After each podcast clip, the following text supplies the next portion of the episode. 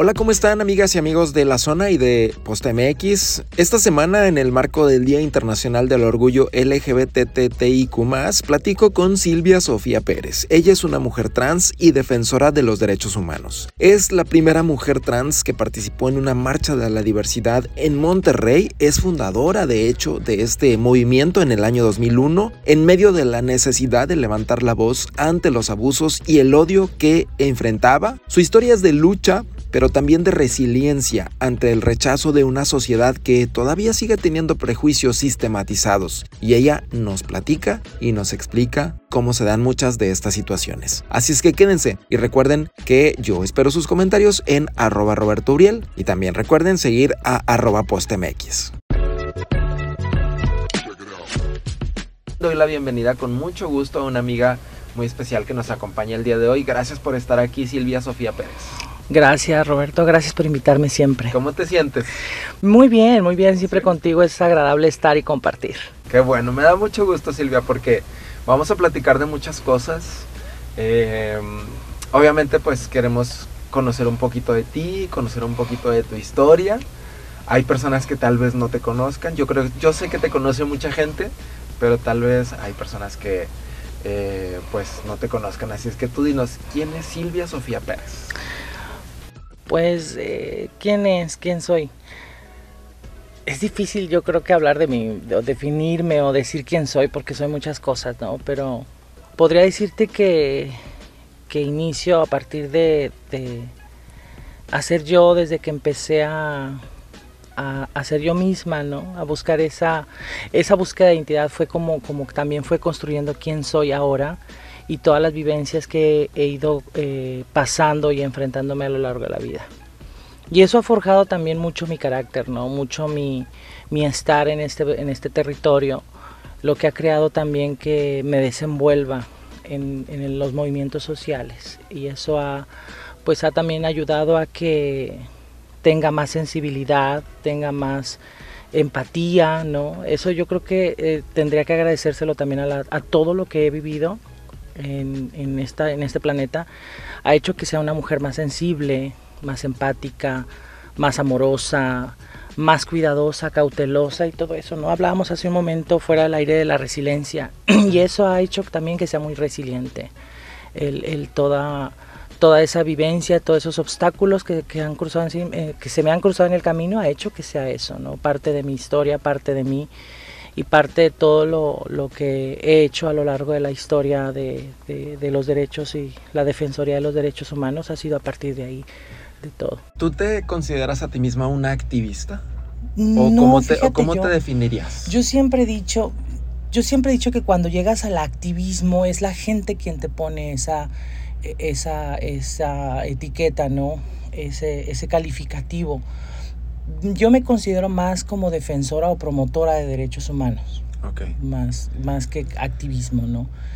Eh, y es a partir precisamente de, de, de esa toma de conciencia de todas esas vivencias que te platico, ¿no? De, de, ir viviendo, en mi caso como mujer y como trans, ir viviendo toda esa vorágine, todos esos obstáculos que como mujer, como trans, como mujer de barrio, este, y, y, que te vas enfrentando a, a, todas estas problemáticas sociales desde muy pequeña, pues eso te va abriendo también ese paso a que veas, a que vayas a hacer activismo, ¿no? Activismo social, activismo sobre los derechos de las mujeres, incluso activismo sobre los derechos de, de los animales y todo esto pues ha hecho que, que, que, se me considere o que, que esté dentro de esa categoría, ¿no? Pero más que todo soy defensora de derechos humanos a partir de, de todas estas violencias, desigualdades y, y, que pues creo que en un país como este nadie está exento, ¿no? Solo que hay personas que, que pues no nace la, la, las ganas de salir a la calle o de hacer este cabildeo, incidencia política y social en, en donde no todo mundo está, donde no todo mundo tiene las intenciones de estar. Claro. Eh, Silvia, ahorita que te pregunté que quién es Silvia Sofía, dijiste, eh, empecé a ser yo a partir de, de, cierto momento. ¿Por qué a partir de ese momento? ¿O qué, o quién eras antes? O no, o sea, no sé cómo, cómo abordar esta cuestión de por qué dices, yo empecé a ser yo a partir de que fui yo?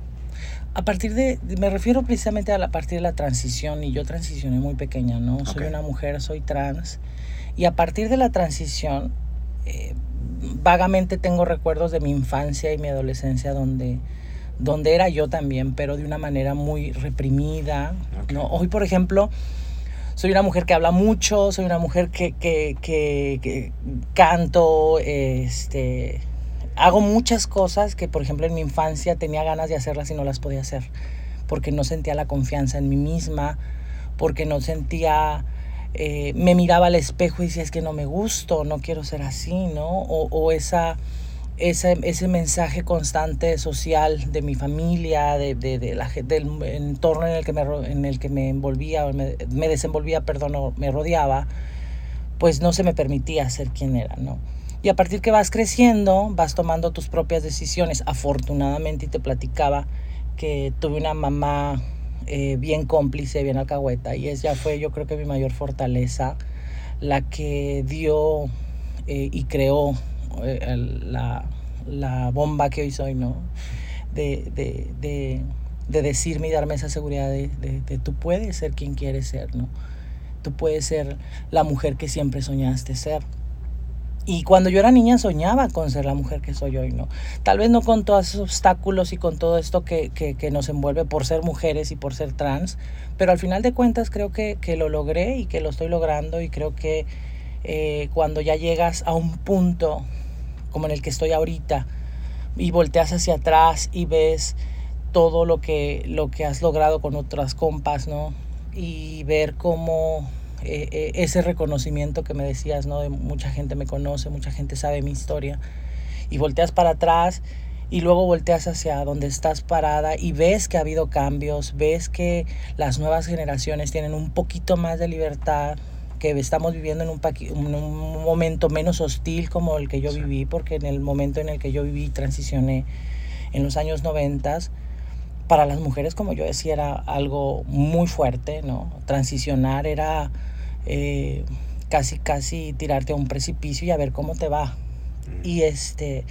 Y hoy volteas y ves que, que, que, la situación está cambiando, que hay muchas cosas por hacer, ¿no? Eh, creo que todavía falta eh, muchas cosas, sobre todo para, para las poblaciones trans, pero eh, hemos y estamos todavía trabajando muchísimas personas para que todo sea mejor en un futuro. Ya. ¿Cuál es el primer recuerdo que tú tienes? Porque ahorita hablas de tu infancia. El recuerdo en el que tú te diste cuenta que eres mujer. yo Mm, desde siempre, o sea, yo creo que desde que empecé a tener conciencia, desde que yo empecé a hablar, yo creo que de las primeras cosas que, que, hablaba con mi mamá, porque mi mamá era, teníamos como un vínculo muy fuerte. Este, ¿Eres la menor? Soy la menor. Ah, okay. y, y, la menor de, de, de, la menor, o sea, el pilón, ¿no? Porque mi hermana más grande, la que sigue de mí para arriba, es siete años mayor. Entonces, cuando yo nazco, ella ya tenía, ya era una niña de ocho o siete años. Okay. Entonces mi mamá eh, ya no planeaba tener hijos, me tuvo a mí y se, se enfocó en mí, ¿no? Era como una nueva bebé. Volvió a ser mamá y como que le volvió a entrar esa, e, esa ternura por su nueva hija. Y mi mamá me cuenta que, que desde que yo nací, este, siempre había esa como, entre comillas, confusión de la gente, ¿no? Y le decían, qué bonita su niña, qué bonita su niña. Y mi mamá les decía, no es tal, ¿no? Y conforme fui creciendo, este, mi mamá vio y empezó a detectar que no tenía, eh, no era cualquier niña, ¿no? Que no era cualquier niña que, que, que, y con la experiencia que tenía de haber de crianza, de tener ocho, ocho más, pues dijo, aquí pasa algo, ¿no? Y empiezo a hablar, empiezo a gatear, empiezo, y empiezo a decir quién era, ¿no? Y yo le decía a mi mamá, soy niña, y mi mamá dice, no, eres niño. no, yo soy niña, ¿no? Y mi mamá pues dijo, bueno, pues si tú lo dices, mi mamá me, me dejó, me dejó, me dejó, fui creciendo pero sí mi mamá siempre como, como muy, muy cuidadosa. Mi mamá siempre dijo que le preocupaba mucho el entorno, okay. porque sabía y, y, vivíamos en un, en un entorno muy violento, muy misógino, muy machista. y este, siempre cuidando, siempre bien cautelosa de quién me rodeaba y, quién estaba encima de, echándome el ojo, ¿no? Siempre. Y llego a la adolescencia y, le digo a mi mamá, yo no me siento así y quiero ser, y, quiero eh, ser quien soy. Y a partir de ahí, a partir de ahí empiezo a construir y la mujer que soy hoy, o que siempre fui, pero sí me enfrento en un mundo muy fuerte, ¿no? En un mundo que, que era hostil, que era violento, en, un, este, en una época donde eh, las mujeres como yo éramos eh, vistas casi casi como brujas, ¿no? Era una cacería totalmente de brujas las, las, mujeres como yo y era un, un, un espacio muy peligroso para, para nosotras. Fui detenida por por, no sé, 80 veces cuando tenía de 16 a 20 años, a 25 años. Yo creo que la última vez que fui detenida todavía fue hace como en el 2010, por ser quien soy. Okay. Entonces, eh, ya ni recuerdo cuántas veces estuve detenida en Venustiano Carranza. Este, y ahí yo creo que nace precisamente esa fortaleza y esa necesidad de, de crear un cambio, porque imagínate, vivir constantemente siendo detenida, este, invalidando tu identidad, invalidando tu existencia, o tomas resiliencia y agarras fortaleza o te mueres, te mueres en el intento o, o, de alguna otra muerte social, ¿no? Como le llamo yo, porque creo que hay muchas maneras de morir, no solo la, no solo la física, sino la moral, la social, este, las ganas de existir y que te llevan a muchas personas al, suicidio. Afortunadamente yo nunca tuve eh, pensamientos suicidas, pero sí conozco casos y sí conozco gente que, ha tenido en, su memoria o en su mente actos suicidas o intenciones suicidas por precisamente el, todo el entorno violento en el que se, en se encuentran. Sí, claro. Todo esto me llevó a, darme cuenta que había la necesidad de trabajar en esto, de, de crear conciencia, de hablarlo, ¿no? Pero también agradezco mucho a mi mamá, como te digo, ¿no? Que mi mamá me lo permitió, mi mamá este, se daba cuenta que era necesario.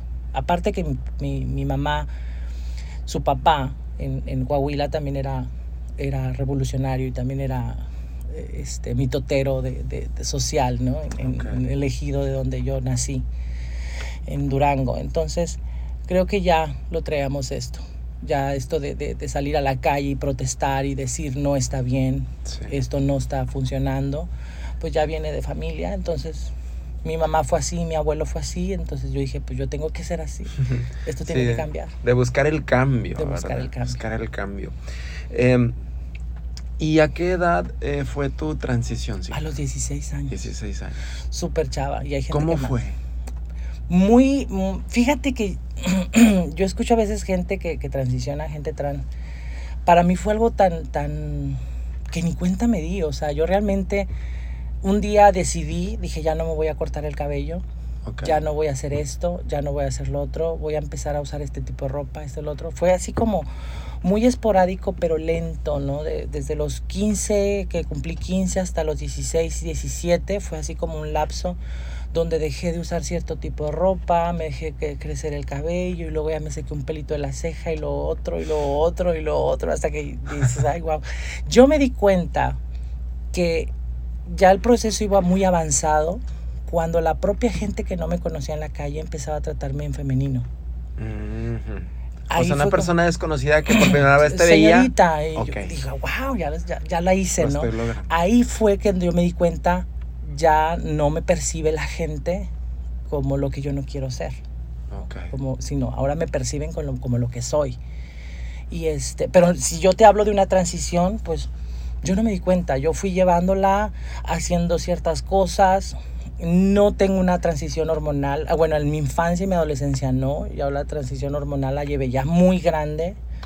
Porque yo le tenía pánico a todo eso, ¿no? O sea, yo decía, y si me enfermo, y si me pasa esto, y si me pasa, no tengo cirugías. Entonces, pues todo fue así como muy, muy orgánico, ¿no? El asunto. Y, y este, y ya cuando ya, ya de repente ya me empezaron a tratar en, femenino, y era como que la hora también de, de, de, encontrar cómo me iba a llamar, ¿no? ¿Quién vas a ser? ¿no? ¿Cómo, cómo te llamamos? Porque ya era, la cosa era que la gente que no me conocía, y dice, señorita, ¿y su nombre? ¿Cómo te llamas? ¿No? Y yo decía, what the fuck, o sea, ¿qué, ¿cómo le hacemos aquí, no? Como yo también le hago al estilismo, en el estilismo, este, a mí me decían, y no tengo problema con decirlo, silver. Y mucha Silver. gente que me... Silver, Como plata. como plata. Ok. Ajá. Entonces las clientas o los clientes, ¿y cómo se...? Vengo con una chava así, que yo traje en las estéticas, así, asa, chinita, así. ¿Cómo se llama? No, pues... Silver, Silver. Ah, es Silver. Y las clientas entendían Silvia. Porque relacionaban más mi imagen con el nombre, no con Silver, ¿no? Y entonces me empezaron a decir, oye Silvia, que viene a, a la clienta tal. Y yo decía, Silver, Silver, Silver. Porque a mí el nombre de Silvia no me gustaba. O sea, yo no sé, como muchas trans, ¿no? Samantha o cosas así. Sí, unos nombres acá Sí, bien no, te- espectaculares. sí, claro. Entonces yo decía, Silvia, ¿qué? ¿No? O sea, pero me fui acostumbrando. Las clientas me decían Silvia, Silvia, Silvia. Y dije, bueno, Silvia, pero yo quería llamarme Sofía. Entonces yo ahí dije, no, bueno, Silvia, Sofía. Dije, ya, pues ya me acostumbré, pero yo quiero tener el mío propio, ¿no? Y por eso me puse Silvia Sofía Pérez, ¿no? Ah, ya. De pues, ahí nace. Pues la verdad es que a mí me gusta mucho. Ajá. sí, me parece un nombre muy bonito. Pero sí, ¿sabes lo Silvia que hice? Sofía. Fue también quitarle la I latina. Y le Ah, puse el Y, cierto. sí, porque no se escribe así Silvia como comúnmente. Dije, no, pues de perdido ponerle algo mío, ¿no? La Y. Y ya, Silvia Sofía Pérez. Ya. Pero, pero sí, es algo que tú no conoces una chava trans que se llame Silvia. No, o no, sea, conoces chavas que se llaman Samantha o este Yadira o nombres así exóticos, ¿no? Como somos Sí. las chavas trans. Y yo, pues como la gente me bautizó, pues me pusieron un nombre común o un nombre más tranquilo. Pero creo que ya va una apropiándose del nombre y ya como que hasta no me imagino llamarme, llamarme de otra manera. Ok, Silvia Sofía, bien aceptada. Y qué bueno que mencionas esta parte del nombre, Silvia, porque eh, digo, no sé, des- desconozco el tema y qué bueno que estás aquí para que nos lo platiques, pero entonces transicionar no es únicamente cambiarte de ropa. Digamos, eh, la ropa de hombre por la de mujer o la de mujer por la de hombre o la ropa que quieras. No es nada más eso. No, yo creo que la transición es algo, es algo físico, mental, psicológico, este, social, ya mencioné. Eh, Pero creo que una de las, de las dificultades más es el social, es lo social, es el entorno, ¿no? Porque cuando yo transicioné, por ejemplo, yo vengo de un barrio de aquí de la, de la Indepe, este, barrio pesado. O sea, tu infancia fue en la INDEP. Sí, Ah, yo crecí en la Risca, de hecho, o sea, más todavía al cerro. Ok, ok. Entonces cuando, cuando yo salgo del barrio y me voy a Tres Caminos, otro barrio, Este, pues dejo de ver a todas mis amistades de infancia. Yo me juntaba con, ¿Te juntabas con niños y niñas? O? con niños y niñas, pero los niños me dejaron de hablar. Nada más las niñas ya las conservo. Este, cuando yo transiciono, pues empezamos a crecer, cada quien empezó a agarrar su, su rumbo. Cuando ya empiezo a transicionar y vuelven a verme, les era difícil llamarme de, de otra manera, ¿no? O incluso, ajá, o incluso por mis pronombres. Y, y esa transición social, esa transición con la gente que te rodea, pues les parece bien difícil porque es- es- es- tengo que acostumbrarme, tengo que, porque en realidad no sé, una amiga me, me platicaba, no es que no te perciba como una mujer, ¿no? porque en realidad lo eres y siempre supe, ¿no? mi amiga de la infancia, desde que éramos bebés. Pero estaba tan acostumbrada hablarte de otra manera que ahora se me dificulta hablarte de esta, ¿no? Pero hoy somos un grupo de, de- ya señoras este, que nos conocemos desde que éramos niñas, que, que me han ido como arropando y este y, y no me gusta la palabra aceptar, pero sí como respetando toda mi, mi transición, todo este, este paso por, por la vida, que este que yo realmente estoy muy como muy agradecida con la vida porque a pesar de que he pasado muchas cosas fuertes tengo mucha gente que me quiere alrededor Y qué bueno, qué bueno, qué bueno esa. Ahorita hablamos un poco de, de estas cosas fuertes porque también tocaste un punto que, que yo te quería preguntar, la, la parte de Venustiano Carranza, pero ahorita hablamos de eso. Este, el cambio no es nada más la ropa. Ya hablábamos ahorita de todos estos aspectos, e incluso tú mencionabas que el más fuerte o el más difícil o complicado es lo social. Pero también la parte legal, ¿no? Ahí hay también un aspecto el cual considerar. Sí, no, pues imagínate, legal, yo creo que lo legal empieza desde, desde de quién eres y autonombrarte, ¿no? Pero también de, de cómo vas a llevar esa autodeterminación al ámbito legal, jurídico, etcétera, ¿no? ¿Cómo, ¿Cómo, puedes lograr que socialmente, pero también jurídicamente, puedas ser quien realmente eres? Y esa es una dificultad bien grande para las personas trans. Llegar, por ejemplo, a una, a una escuela, universidad, etcétera, y querer ser tú, pero no poder serlo. Y que haya ciertas imposiciones. Pues todo esto debería estar reglamentado, ¿no? Todo esto debería de, ser posible, porque si es posible tener el derecho a la identidad es un derecho humano, es un derecho constitucional. ¿Por qué no otorgárselos y facilitárselos a las personas trans o intersex o a las personas trans no binarias? ¿no? ¿Por qué no lograr que todas estas personas no tengan ese obstáculo? No solo social, porque pues en lo social también tu, tu tránsito y tu, eh, tu identidad pues se ve como invalidada, ¿no? no es legítima pero tal vez si el Estado garantiza que esta identidad sea legítima, a lo mejor vamos a empezar a ver sociedades más eh, que, que no, no, acepten, pero sí que a lo mejor eh, se normalice. Sí. que sea normal que una persona trans pueda acceder fácilmente a estos procedimientos de una manera este, digna, respetuosa, sin ningún tipo de violación a los derechos humanos. Es complicado. Nada más tenemos 11 eh, estados, creo ya, hemos avanzado muchísimo en muy poco tiempo de que tienen que, donde las personas trans puedan rectificar sus documentos.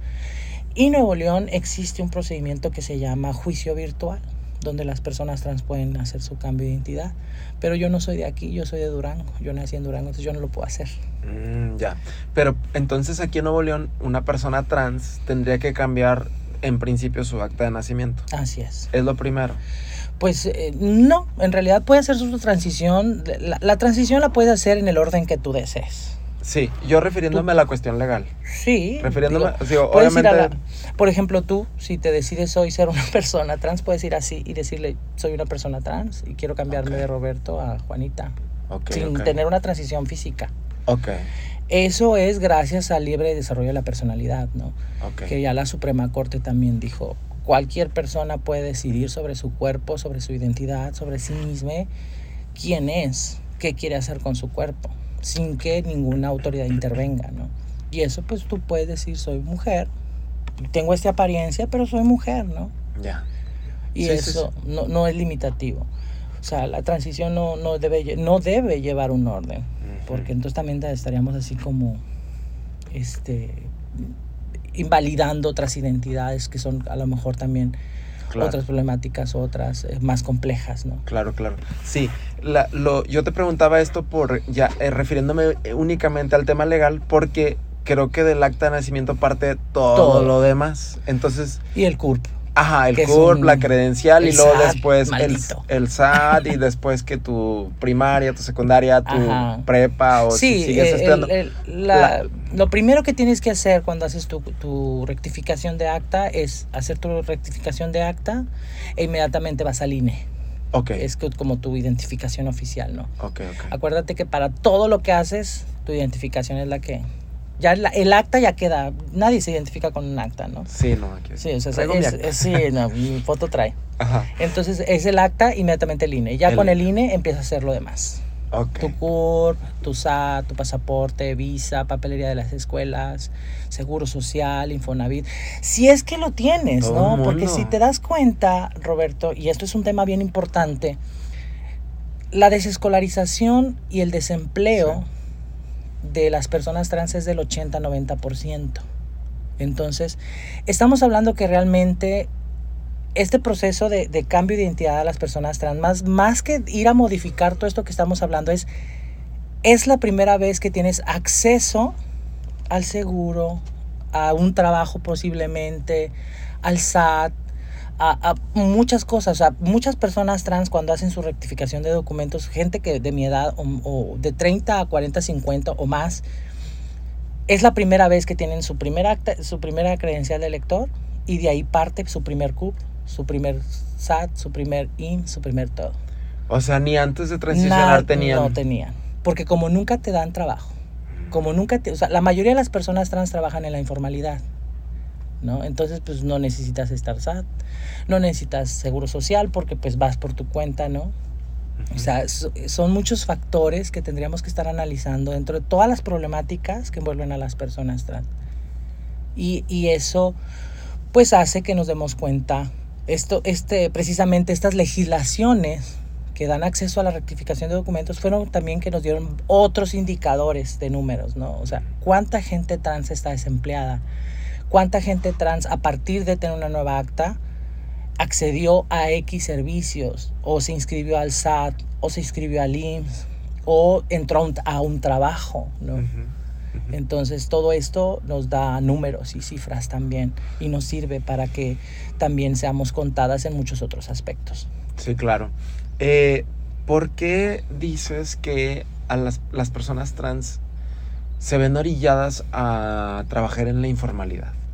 Por ejemplo, a ti, ¿cuál fue tu experiencia cuando ya empezaste a trabajar? Fíjate que cuando yo era niña, este, yo quería ser doctora médica. Eh, estamos hablando de niña de 7, 8 años. 7, 8 años, 9, 10, 11, 12. Toda mi adolescencia que está en la secundaria decía, yo quiero estudiar medicina. Ok. Este, y te vas dando cuenta cuando vas transicionando que el mundo va a ser bien difícil, ¿no?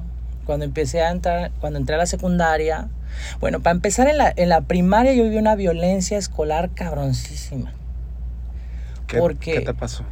Pues mira, por ejemplo, mi voz eh, es, es aguda, ¿no? O sea, entre Gloria Trevi, María Félix y, la tigresa, ¿no? Algo así. Y, y cuando era niña, okay. cuando era niña, pues mi voz era de pito, o sea, súper, súper aguda, ¿no? Okay, okay. Entonces mi voz no ayudaba. Y, y, mis maneras y todo, siempre he sido como muy rudilla, nunca fui así como que, ah, no, nunca. Ok. Pero pues sí, la voz me delataba, ¿no? Entonces, pues sufría un bullying cabroncísimo por los huercos. Cabroncísimo. Y, en ese entonces, obviamente, tú usabas ropa, digamos, que se identifica con el género pues, masculino. Sí, hegemónicamente dicen que es de huerco, ¿no? Entonces, pues ¿Y, les causaba algún conflicto lo que veían con lo que aparentabas? Claro, y, la, el bullying era cabrón y, este, ya sabes, e, e, esa misoginia también social de llora como niña y caminas como niña y, sientas, y se sienta como niña. Y...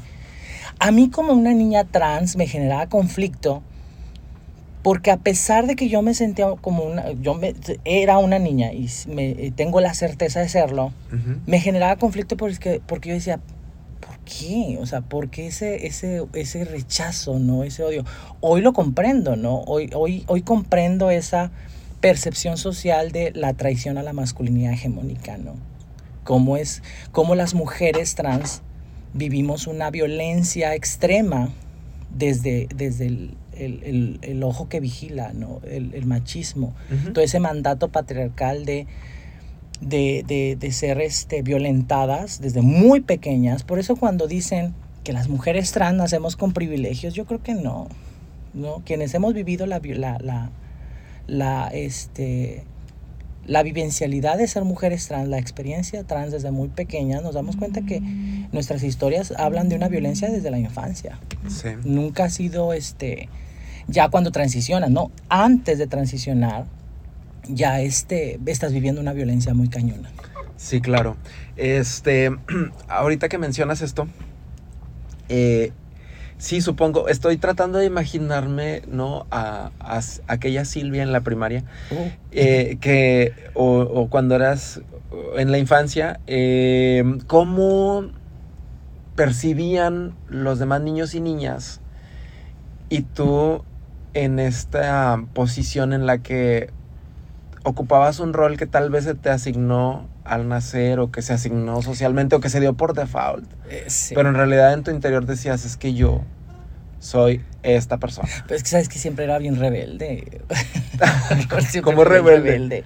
O sea, por ejemplo, no sé si te acuerdas que somos contemporáneas a lo mejor, que había policías y, rateros, jueguitos Para jugar. Ah, no, pues eran niños con niñas, yo me iba con las niñas. Ok. Entonces, esa inocencia en la infancia, por ejemplo, cuando yo tenía seis años, siete, ocho, e, en, en esa infancia, en esa edad, los niños no tienen maldad. Yo me acuerdo que yo me iba con los niños y los niños no tenían problema. Ok. Pero yo estar con las niñas, siendo, estando de este lado, me sentía cómoda. Ok. ¿no? Cuando las maestras llegaban y no, tú vas acá, es cuando yo me sentía Mm. incómoda. Es cuando yo, ¿por qué tengo que ir allá? O sea, Sí. están las comadres, ¿no? Sí, sí, sí. chido. Y este, eh, eh, eh, los niños no tenían conflicto. Es cuando ya van entrando a cierta edad o tal vez empiezan a entender un mundo que los adultos les explican, ¿no? Que los adultos intervienen ya cuando tienen 10, 11, 12 años o escuchan o, o no sé, no, no podría decírtelo desde una psicología infantil. Y es cuando empiezo a tener conflictos con, con los niños, ¿no? Ya los, al quinto, sexto es cuando ya los niños sí empiezan al bullying más fuerte. Mm. Cuando ya hay ese, esa- ese señalamiento, este, y, y lo voy a decir homofóbico, ¿no? Porque creo que las mujeres trans nos enfrentamos a homofobia y a transfobia, ¿no? A la homofobia por ser percibidas como hombres que pretenden ser mujeres o homosexuales hiperfeminizados. Ok. Y la transfobia inconsciente social, porque la sociedad no entiende lo que es la transfobia. ¿no? La, la sociedad no, no conoce la transfobia. Sí, sí. La sociedad cree que es homofobia porque al final de cuentas, yo creo que desde que, in- incluso desde la homofobia empiezas a deslegitimar la identidad de las personas trans. ¿No? Entonces, la transfobia no existe, existe desde lo político, desde el posicionamiento de decir vivimos esta violencia o sobrevivimos a esta violencia. Pero es, lo, en el imaginario social no existe. Sí. Existe la homofobia, existe la homofobia, ni la lesbofobia, ni la bifobia, ni nada de eso. Lo Sí, sí, demás es, es un juego político que hemos ido creando para la defensa de los derechos humanos y para visibilizar una violencia que, a la que se enfrentan ciertos grupos de, de población. Ya en la secundaria, Roberto sí fue mucho más fuerte, mucho más fuerte, porque no solo era violencia verbal y física, sino también acoso, acoso sexual, cabroncísimo. Ya eran chavitos de, de 12, 13, 14, 15. De tus compañeros hombres. Sí, sí, sí. Y luego para cagarla, este, yo caigo, yo, yo vivía este, en la INDEP, entonces yo estuve en la secundaria 11. Que Está ahí en, en donde está hoy el Centro Comunitario Independencia, en Tanques de Guadalupe. Ahí estuve. Ok. Cuando yo me inscribo a la, a la secundaria, yo quería computación, apenas estaba iniciando la onda de la computación. Y tras, que no había. Y me meten a electricidad. Ah, porque eres niño y tú vas en... Sí, no, si eres niño, pues si no, si- considerado sí, para si no te, si no tienes alcance, si no hay cupo en computación, que era una de mucho auge, si eres niña te mandaban a, creo que había, pues costura o algo así, ¿no? Algo muy considerado de niñas. Que a mí tampoco me gusta esa Cocina, ¿no? costura. Ahora ya le estoy empezando a agarrar gusto. ok. Pero, pero, pero en ese entonces yo decía, computación o, o computación, yo no puedo hacer otra cosa, ¿no? Y pues no había cupo y me meten en electricidad con puros vatos, puro huerco. Y no dijiste, yo no quiero electricidad. Sí, o si querías Sí, electricidad. No, Ah, o sea, ok. yo cuando, cuando me dicen yo, ¿qué voy a hacer ahí? No, o sea, no, no, no, ni idea, no tenía nada, nada, nada de, o sea, no era para mí. Después le agarré el gusto, Ok. pero, pero la violencia que vivía estaba cañoncísima. ¿Qué, cañoncísima. ¿Qué pasó ahí? O sea, y había otro chavito que era gay ahí.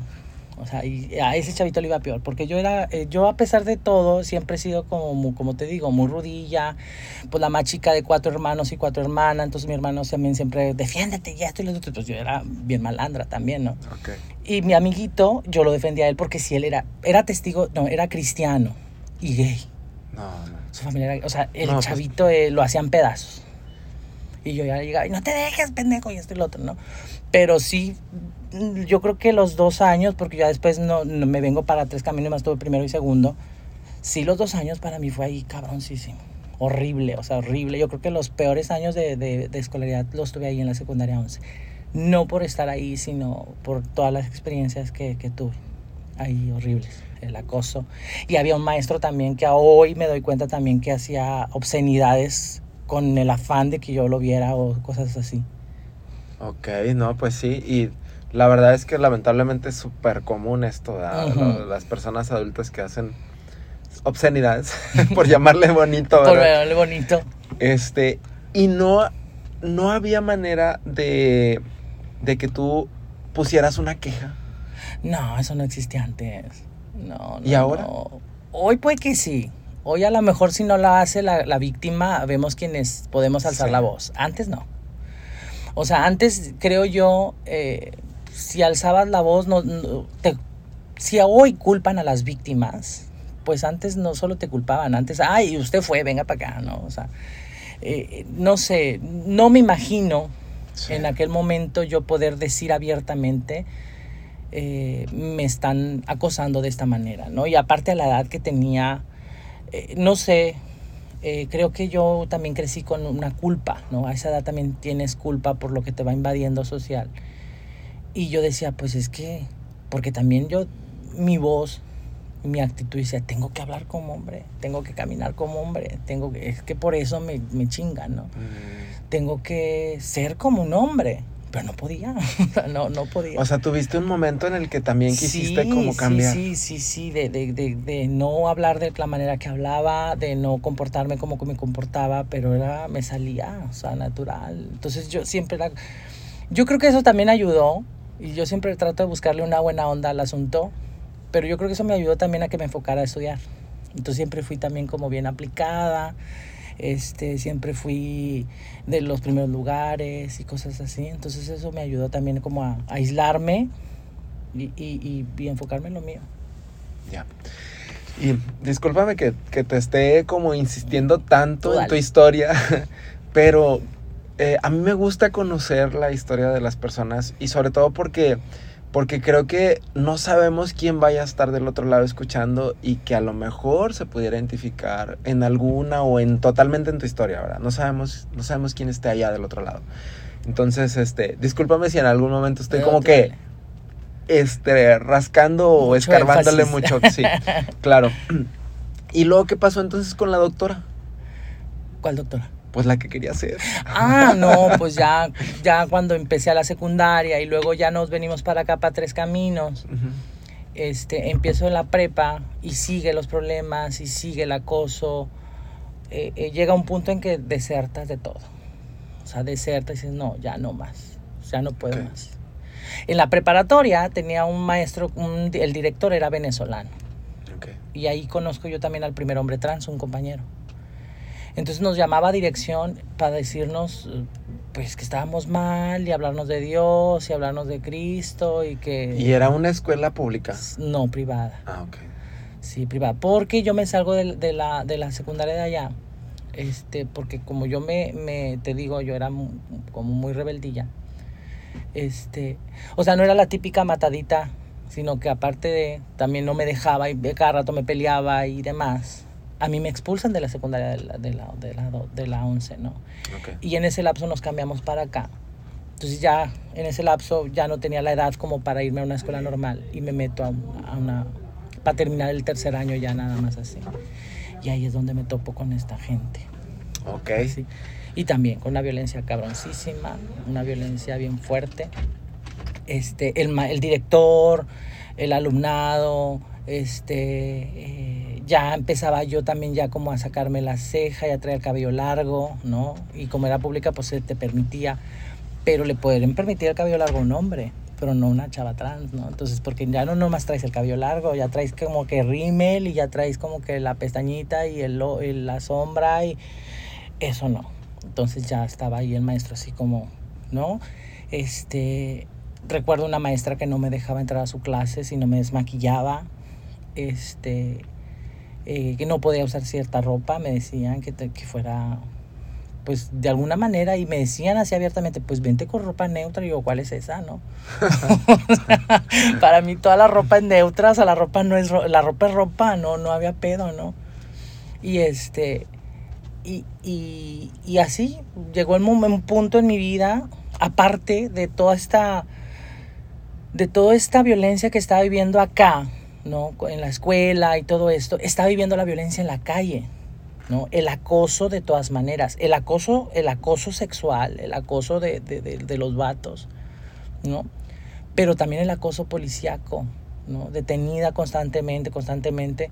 Entonces llegó un colapso cabroncísimo de, de- de depresión, de, de- de- de decir qué hago, qué voy a hacer, no voy a log- no voy a, no voy a poder hacer nada, o sea, no, no. Entonces, eh, la propia, los propios este, en la escuela maestros me decían, así no vas a hacer nada. O sea, necesitas cambiar. Es por tu bien. Mira que la gente no les acepta, la gente esto, la gente el otro, bla, bla. Entonces todo esto se te va metiendo en la cabeza. Yo chavita de 19, 20, ¿no? cuando ya estás en la prepa y a punto de entrar a, a, a, a lo que quería hacer, este, 18 tendría yo más o menos. Este, y no, digo, no, ya está aquí. Entonces luego también conozco un amigo que era estilista, me invita a trabajar con él, empiezo a ganar dinero, empieza mi vida de desmadre también porque tuve una vida de desmadre, fui alcohólica, caí en el alcohol, este, ahí en el desmadre también pues me topé con una violencia bien fuerte, policíaca, este, ya no solo era el, el, las detenciones, sino también sobreviví a abuso policíaco cuando tenía 20 años, este, de una violación de, en manada por parte de policías. policías. Ajá. Entonces ya todo esto a, a, la edad de 19, 20, 21, 22, cuando ya está totalmente construida, totalmente transicionada, ¿no? Eh, ahí fue cuando yo creo que una de las épocas más bonitas que yo recuerdo porque, porque eh, pues la juventud, ¿no? Pero también yo creo que de las épocas más fuertes y más violentas. Hoy que escucho yo a las compas, a las chavas, a las mujeres jóvenes, hablar de cómo la violencia hacia las mujeres jóvenes es bien cabrona. Y yo puedo dar fe de eso. O sea, yo ahorita salgo a la calle y, por ejemplo, en el camión vengo y, y, y hay chavos o señores que me dan el asiento y siéntese señora, ¿no? Dijo, ¿qué esperanzas? Antes era el acoso, antes era el... Hoy no, o sea, ya ni te voltean a ver. Hoy ya no eres deseable, ya no eres ese cuerpo que puedes desear y puedes creer, y tienes la idea que puedes hacer cualquier cosa con él. Hoy ya es un... Otro. Va, va bajando. Va bajando el acoso, ¿no? Y no creas, todavía vivo acoso, todavía eh, está cañón, pero yo he notado que si va bajando conforme vas creciendo, te van viendo de otra manera. Uh -huh. ¿Cómo, ¿Cómo explicar esta parte de que hay hombres que te rechazan, te señalan, te violentan, te maltratan porque dicen eres mujer trans, pero al mismo tiempo te acosan sexualmente? O sea, ¿cómo, cómo o sea, ¿por qué son así? Por, porque son hombres. ¿por qué, por, qué te re, ¿Por qué te rechazan y te maltratan, pero a la vez también te enseñan el pack? Ah, yo decir. creo que yo creo que desafortunadamente la educación sexual hacia los hombres, no la educación, no más la mala educación sexual que se ha ejercido en los hombres, que se les ha dado, ha hecho que, por ejemplo, anulen nuestra identidad. Conscientemente hay, hay una atracción hacia una mujer, porque se les educó, ¿no? En esa heterosexualidad impuesta no, no, no estoy diciendo que no sean heterosexuales, ¿no? Uh -huh. Me refiero a la heterosexualidad hegemónica. A la heterosexualidad hegemónica, aquella que dice que es un hombre con pene y una mujer con vulva. Uh -huh. Esa es la heterosexualidad hegemónica.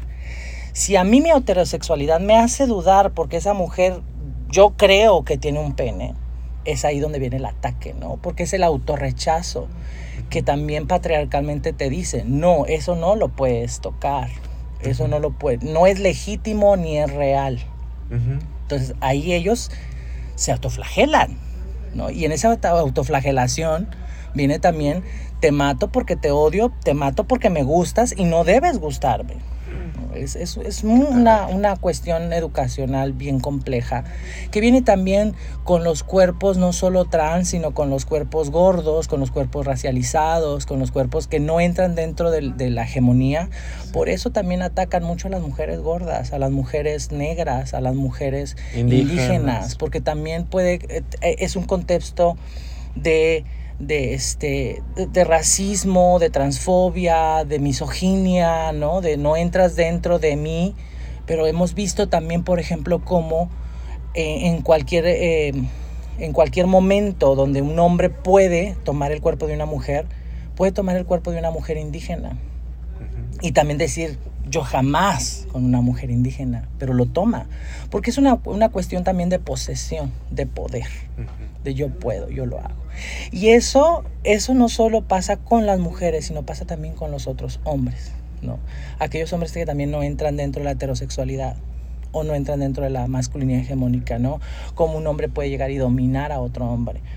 Yo siempre digo que a veces los hombres no se comportan como, como seres humanos, a veces se comportan de una manera muy, muy, muy, este, muy eh, ancestral, por llamarlo de una manera, ¿no? E, e, esa, esa manera de dominar es como cuando ves a dos perros eh, eh, teniendo uno dominando, sodomizando al otro, ¿no? Pero es una cuestión de poder. Cuando hablamos con, con, con, especialistas en el tema, con animales, dicen, un perro que monta a otro, dos machos, no es que quieran tener sexo, es una cuestión de poder. ¿No? Y así pasa, ¿no? Es como en ese, en ese chip de, del ser humano, del hombre, viene también esa cuestión de poder. De, de, esa es su manera de dominar. Y eso lo hacían en la Grecia antigua, eso lo hacían los persas, eso lo hacían en muchos eh, tiempo atrás. La, cuando ganaban guerras, uno sodomizaba al que perdía, ¿no? Sí. Y hoy lo vemos. Claro, claro. Silvia, has tocado un tema súper importante porque eh, lo, lo, mencionas como educación, pero ¿realmente existe la educación sexual en México? En el mundo no existe la educación sexual plena. Sí. O sea, lo, lo, que hemos aprendido es porque me lo contó mi amigo, lo vi en X revista o en X película, o, me lo dijo mi papá o me lo dijo mi mamá. O, o en el libro de sexto. Porque si te das cuenta ya la sexualidad a partir del sexto año de primaria, ya no se habla de sexualidad ni de placer, ni de erotismo. ¿no? Pero nomás se habla como de que estos, estos, estas son las partes del cuerpo y punto. Lo básico y cómo se, cómo se puede eh, llegar a la gestación y, y, y, de una manera muy heteronormada y cisnormada, ¿no? Y ya, es, es algo muy básico. No se habla de, de, las posibilidades de otros cuerpos, de las posibilidades de otras orientaciones sexuales, ¿no? Yo siempre he creído, eh, Roberto, que en este planeta, en este mundo, hay más pansexuales de lo que creemos. Claro. Y la minoría somos la gente heterosexual y homosexual. Pero la sexualidad ha reprimido tanto estas manifestaciones humanas que no se reconocen, ni siquiera quien la está viviendo. Y tienen que vivir a lo mejor bajo otras etiquetas o bajo un closet, dentro de un closet, porque no se puede hablar abiertamente de eh, personas que, que, tienen esa posibilidad de amar o de, o de erotizar o de, de, cualquier otra cosa, ¿no? Siempre se limita. Y eso es, una, es un avance de la población eh, de hombres gays, ¿no? Hablar de sus orientaciones sexuales. Pero ¿qué está pasando con las otras orientaciones sexuales? Y, y como te lo digo, creo que hay más personas pan, pansexuales o bisexuales de lo que pensamos. Muchísimas. Sí, claro. Eh, y bueno, justamente algo que yo platicaba contigo ayer por mensaje. Eh, dentro de la comunidad LGBTIQ ¿existe el machismo? ¿Crees que existe el machismo claro, al interior? Definitivamente. Estamos inmersos en este planeta. De aquí salimos y nos educaron heterocisgéneros. ¿no? Nuestra mamá, nuestro papá eran heterocisgéneros. Y a partir de la educación que ellos recibieron, fuimos educados nosotros, ¿no? Y, y por supuesto, eh, eh, creo que no es culpa nuestra, más bien nuestra responsabilidad es de construir todo lo aprendido dentro de una sociedad machista, misógina, heterocisnormada, ¿no? Esa cisnorma también que impone cuerpos eh, legítimos y no legítimos, ¿no? Porque los cuerpos trans, por ejemplo, se deslegitiman muchísimo dentro de la, de la diversidad sexual y de género, ¿no? Eh, aquel cuerpo trans que no entra dentro de la heteronormatividad o de la, heteronormatividad o de la homonormatividad, ¿no? Eh, por ejemplo, los hombres trans gays o las mujeres trans lesbianas o las personas trans bisexuales quedan así como, como yo he, por ejemplo, conocido hombres gays que dicen, no, yo no andaría con un hombre trans. No, porque hemos crecido en, una, en un ambiente eh, eh, heteronorma, homonormado, falocentrista, donde no se puede tener, eh, no cabe en el imaginario que puedas tener contacto erótico, físico y sexual con una persona, con un hombre que no tenga pene. ¿no? O con una mujer que no tenga vulva, en el caso de las mujeres lesbianas. O las personas bisexuales dicen, no, pero eh, yo puedo estar con hombres y mujeres, pero no con mujer trans o con un hombre trans. ¿no? Entonces, de, de, ahí parte precisamente esta diversidad, que es la pansexualidad, ¿no? Donde llega una persona pan y dice, yo no tengo problema. No, el, amor es, ahora sí que el amor es amor y no tiene que ver con cuestiones corporales o identitarias, ¿no? sin llegar a, a deslegitimar la identidad de la otra o del otro, pero sí reconociendo que el amor va más allá de cualquier otra cosa. Sí, claro. Eh, y justamente en esto que dices, ¿los hombres gays tendrán algún tipo de privilegio? Sí. Sí, sí, sí. Se lo han ganado, ¿eh? Claro que se lo han ganado. Lo han trabajado. Pero también les viene también de, desde la masculinidad hegemónica, ¿no? Y entre más masculino el gay, más privilegios tiene. Entre más blanco sea, más privilegios tiene. Y si hablamos de clase, pues te vas hasta arriba. Porque es una cuestión de, no solo de, de, de, de, orientación sexual, ¿no? Tendríamos que estar hablando de una cuestión de clase, una cuestión de, color, una sí. cuestión de, identidad, ¿no? Porque también les envuelve la identidad, la expresión de género la, del hombre gay, ¿no? Sí, sí, sí. ¿Qué tan masculino eres? Y lo vemos reflejado en comentarios como, por ejemplo, en las, en las apps de ligue, donde busco alto, flaco, este, alto, musculoso, fornido, masculino, no vestidas. Sí, no afeminados. Novias. Novias, no. Sí, sí, sí. Ahí te das cuenta precisamente, de, desde un análisis eh, feminista, el desprecio a lo femenino que tienen los hombres gays, ¿no? Ese rechazo a lo femenino. Si tú no quieres o no entra dentro de tus gustos, que tendríamos que cuestionárnoslos, ¿no? Pues no lo digas, ¿no? Por ejemplo, a mí si no me gustan ciertas características de un hombre, pues no voy por la vida diciendo, hey, hey, no, no, tú no, porque no, no, no, no, no, no. O sea, simplemente date la oportunidad de platicar con la persona y no le digas, o sea, no le ofendas, ¿no? O sea, no le hagas sentir rechazado. No hay necesidad, ¿no? No hay necesidad de expresar ese rechazo. Porque al final de cuentas, si es tu gusto y no es una, un acto de odio o de fobia, pues no lo digas, ¿no? Es porque está sonando incluso como los conservadores, ¿no? Uh -huh. Que se casen pero que no tengan hijos, ¿no? Sí, sí, sí. Este, bien portaditos. Sí. Y es que eso es lo que crea también la, la idea de, del gay bien portado, del gay homonormado, ¿no? Del gay que quiere una buena familia. Que no sea femenino. Que no sea femenino, este, que este, no entran dentro de círculos donde se vea y se note la pluma, ¿no? Todo eso ha creado también, bueno, en Estados Unidos hay movimientos diversos así. ¿Cómo? En Estados Unidos hay asociaciones de gays de gays Masculinos. que quieren sí que quieren separarse del resto porque ellos no ellos rechazan todo el escándalo que somos uh. o sea entonces ellos quieren o sea, ¿y eso qué lectura le y podemos son de dar? derecho. Pues son, son totalmente grupos que sí, conservadores, ¿no? Conservadores dentro, adentro de dentro la diversidad. De, sí, sí, sí, son grupos conservadores, incluso son republicanos. Ay, y no, defienden, no. sí, sí, sí. Oye, sí. que sean son panistas. republicanos, son antiaborto, son antiderechos trans, son anti este, migrantes, sí, sí, sí. ¿Cómo puede Te ser lo dejo de posible? tarea. A lo, a lo hay lo existe. Y aquí en México también hay. ¿Qué hay Ajá. aquí en México? Afortunadamente no se han consolidado ningún grupo. pero, pero se hay- identifican hay a sí quien- mismos sí. plenamente como hombres gays, Ajá. pero que rechazan a las yo no trans. quiero trans, yo no quiero, yo no tengo nada que ver con las feministas, pinches locas, esto y lo otro. Este, yo no estoy, incluso hay grupos de eh, gays que no están de acuerdo en que tengas expresiones afectivas en la calle. Pero entonces ellos nunca han sufrido nada. Me No, imagino. Digo, no, no. digo, es no, que no- sabes que viven en un mundo donde ellos creen que ellos tienen que respetar las normas heterosexuales, cisgénero.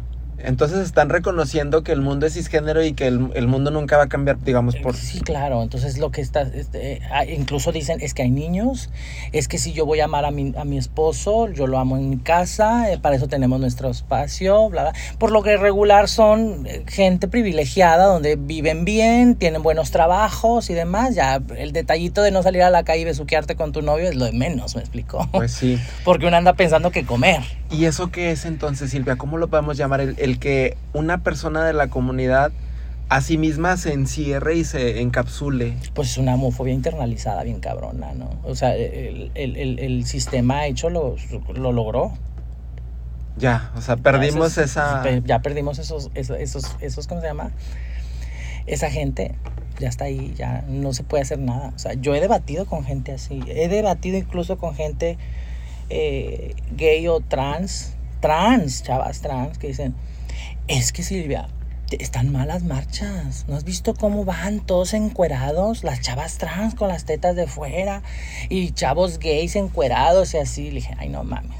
O sea, ¿qué? O sea, ¿qué tiene de malo, no? O sea, si vas a un carnaval de Veracruz o de Río de Janeiro, vas a ver exactamente lo mismo, pero como viene desde, desde un producto capitalizado desde lo heterosexual, nadie critica un carnaval ni se pone, Claro. ay no, el carnaval de Río de Janeiro con todas las tipas encueradas y los tipos encuerados. No. Digo, ¿por qué?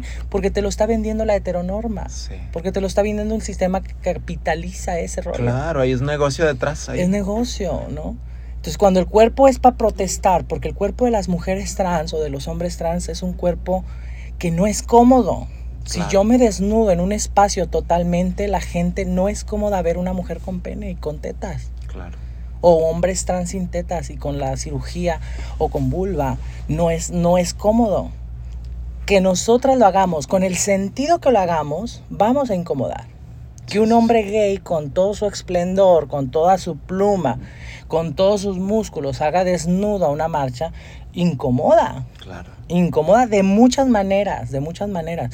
¿Cuántas mujeres heterosexuales hemos escuchado decir, ay, tan bueno y qué desperdicio, ¿no? Que es una homofobia cabroncísima. Sí. Pero es incómodo ver un hombre atractivo y saber que no te va a voltear ni siquiera a mirar. ¿no? Y desde ahí empieza también esa homofobia. Esa homofobia que te decía yo desde hace rato de los hombres, ¿no? De te odio, te detesto por esto y esto y esto. Y esa homofobia también es también, me gustas, pero sé que yo para ti ni siquiera por aquí, ¿no? Hay muchas maneras de odiar, hay muchas maneras de manifestar la homofobia, ¿no? Y esa es una de ellas, ¿no? El ver todo ese esplendor de la diversidad sexual y tener que aceptarla y tener que tragártela. Y ese es el odio que tiene la gente, eh, al menos la heterosexual. Sí. Y la gente LGBT, pues es gente que se ha dejado atrapar con la narrativa de, de la moralidad, ¿no? Sí. De que hay niños. Sí, no se cuestionan No se a cuestiona. sí mismas esas personas, ¿verdad? No, no, no, lo dejan en, en la moral. En la moral que incluso es el con la que se les educó dentro de un hogar heteronormado.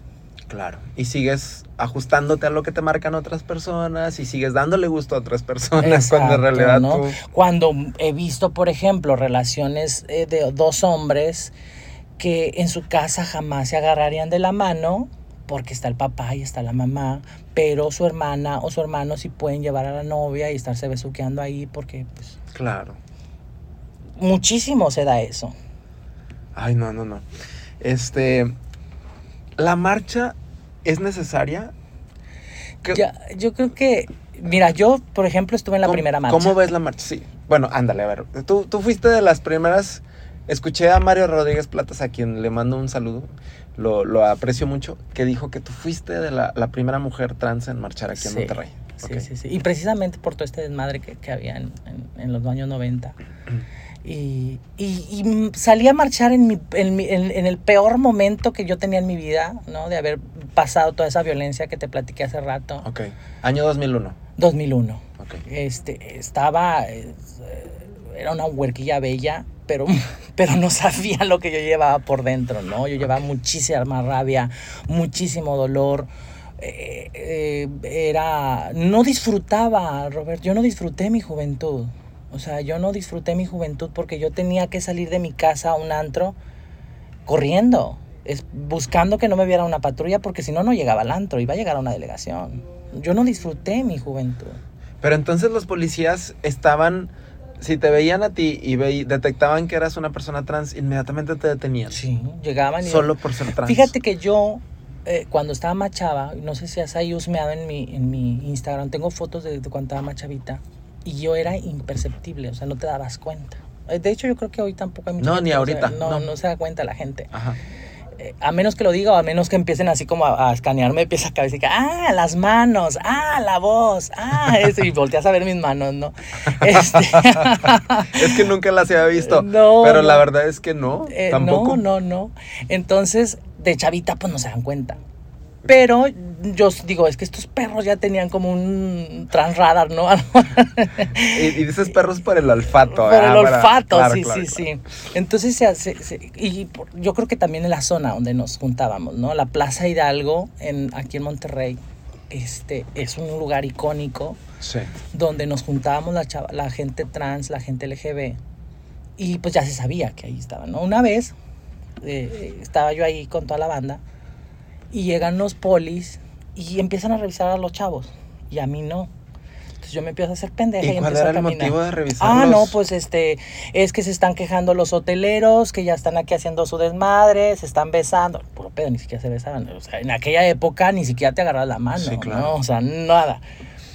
Y este, ya están aquí y este, alterando el orden, bla, bla, bla, ¿no? Lo checaban. Si detectaban que había una chava trans o así, o alguien, algún este, chavito gay que, que no entra dentro de la masculinidad hegemónica, pues véngale para acá, ¿no? Y Si te veías, este- para entender, porque a lo mejor alguien no entiende la masculinidad hegemónica, es eh, un- una persona que se ve, un hombre que se un ve hombre femenino. indetectable. La masculinidad hegemónica es un hombre gay indetectable. Exacto. Que se ve que- masculino, Que, que, lo puedes detectar como cualquier otro hombre hetero, que no te das cuenta que, que su orientación dis- es distinta a la hetero. trae su ropa, su pelo como hombre, se comporta como hombre. Eso es un... Ah, es, ok. sí. Y alguien que, no, que se veía como femenino. Pues que actúa traía- de una manera que no entra dentro del, del canon Lo agarraban. ¿no? Venga para acá, usted, y porque anda aquí. No, si te decían. Y es que, mira, cómo se comportan, te hacían con rollo en la cara a ver si traías polvo, los polis. Si Ok. traías polvo ya valiste, vas para arriba. Pero ¿cuál es el delito ahí? Faltas a la moral y las buenas costumbres. Ese era el delito que estaba en Y el- todavía en existe en ley. el reglamento de, de ciudadanía de varios municipios. ¿En el de Monterrey está? Creo que el de Monterrey ya lo, ya lo reformaron, pero en el de Guadalupe todavía existe. Y creo que en el de Apodaca y en el de las, de las zonas periferias. De las periferias. E invocando ese delito, todavía podrían Eh, detener. pues no era delito, era como falta administrativa. Ah, ok. Faltan entonces, eh, sí, entonces este, pues te detenían y te llevaban por 24 horas, 36 horas, dependiendo, ¿no? Y si te ponías roñosa, pues te chingaban más. Yo me acuerdo que llegaron ahí, yo me hice pendeja, y caminando, y, y un chavito que dijo, ¡ella también! Ah, y me llevaron, esa fue la primera vez que me detuvieron, yo tenía como 16 años, algo así. Ok. Y fue un, un día de la, del- de, de la resistencia indígena, de la raza que le llaman, que es ¿El en 12 de octubre? 12 de octubre. Ajá. Tengo bien en la mente porque ese día me tocó más tiempo estar en el bote porque este como era día festivo o algo así, no había un juez o no sé qué rollo, que órale, te quedas ahí dos días, ¿no? No manches. Mi mamá ya estaba jalándose los pelos. No había celular, Pues claro. no había nada. Como yo tenía mucho la costumbre que teníamos muy reciente de que nos habíamos cambiado, yo a veces me venía y me quedaba a la casa de la Indepe. Ok. Entonces mi mamá dice, no, pues se quedó allá. Pero ya al día siguiente empezó a marcar y marcar y marcar, ¿y dónde estás? ¿Dónde están las casas de mis tíos, de mis amistades? No, pues no, no ha venido. No, pues ya llegué yo ya bien madreada, bien desvelada y todo. ¿Dónde estabas? Le dije, no, pues que me detuvieron. Ay, no, es que no, es que la vida así no te va a llevar a nada, y bla, bla, Sí, y ten claro. mucho cuidado. y- Pero yo no hacía nada, ¿no? Este, y, y así era la, la situación que vivíamos en ese entonces, ¿no? Y a partir de ahí, pues empezaron a hacer las marchas. Y- Por eso es la necesidad de crear las marchas, ¿no? De, de- de toda la violencia que vimos. Hoy ya la marcha es necesaria porque necesitamos visibilizar todavía muchísimas problemáticas, pero también es un acto de resistencia, de visibilidad y de decir que de este mundo no nos vamos a ir. Y aquí vamos a estar dándoles gorro, ¿no? O sea, y compartiendo. Porque al final de cuentas, yo lo he dicho cuando me invitan a las universidades, la gente tiene que entender que este planeta lo tenemos que compartir. ¿no? Y, y entre mejor sea de manera más eh, amistosa, eh, eh, vamos a crear un mundo más empático, menos hostil, ¿no? Y creo que esa es la manera, ¿no? De, de- de- de- de- de dialogar, de decir, pues, aquí estamos, no es malo, no es bueno, simplemente es una expresión humana. O sea, que tienes que al final de cuentas, este, respetar, como hemos ido respetando la gente que entramos dentro de esas, entre comillas, minorías, a, a lo que no se adapta a nuestras normas o a nuestras reglas o a nuestra experiencia de vida. Claro. Eh, déjame regresarme tantito. Eh, ahorita, ahorita nos platicabas la primera vez que te detuvieron, que la tienes bien, bien este, guardada ahí en tu memoria. ¿A dónde las llevaban? A Venustiano Carranza. Ok. ¿Qué era ahí? Celda, era una celda, eh, la delegación que está enfrente de la normal.